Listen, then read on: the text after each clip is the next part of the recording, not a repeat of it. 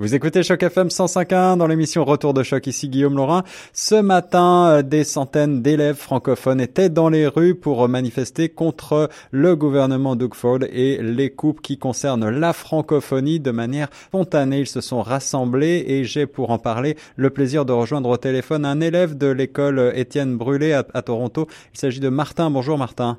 Bonjour. Est-ce que tu Euh, peux euh, nous, nous dépeindre un petit peu euh, ce qui s'est passé ce matin? Je le disais, c'était c'était très spontané. Vous étiez nombreux devant l'école Étienne Brûlé Oui, nous devions être euh, environ 50 à 100 personnes, 100 élèves, devant notre école aujourd'hui.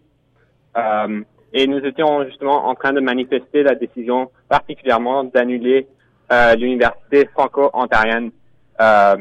C'est ça. C'est ça. Alors, vous aviez des drapeaux, vous aviez des slogans. Et qu'est-ce qui vous touche particulièrement euh, dans cette décision d'annuler l'université franco-ontarienne? Ben, le problème qu'on a, nous les élèves, avec cette décision, c'est vraiment que en faisant ceci, le gouvernement envoie un message clair aux jeunes disant que la francophonie et les minorités en général ne sont pas la priorité et Mhm. ne valent pas, et ne valent pas, et, et ne, ne sont pas des bonnes raisons de dépenser de l'argent. Et c'est là où nous avons un problème. Alors, vous, vous militez en faveur de euh, la réouverture de ce dossier. Vous voulez que l'université de l'Ontario français soit réouverte à Toronto? Oui, et aussi que le commissariat des services en français soit euh, restauré. Bien sûr. Euh, quels sont les, les slogans que vous avez euh, scandés ce matin? Ben, il y a bien sûr le euh, slogan franco-fort, parce que nous sommes forts Oui. en tant que francophones, et aussi euh, le slogan de l'AFO, l'Assemblée de la francophonie en Ontario, euh, nous sommes, nous serons. Est-ce que vous vous euh, considérez comme l'avenir de la francophonie en Ontario? Est-ce que vous êtes euh, sen- sensibilisé au fait que euh, la, le mouvement prend de l'ampleur et que des gens, d'autres francophones partout au Canada, y compris au Québec, sont solidaires de votre mouvement?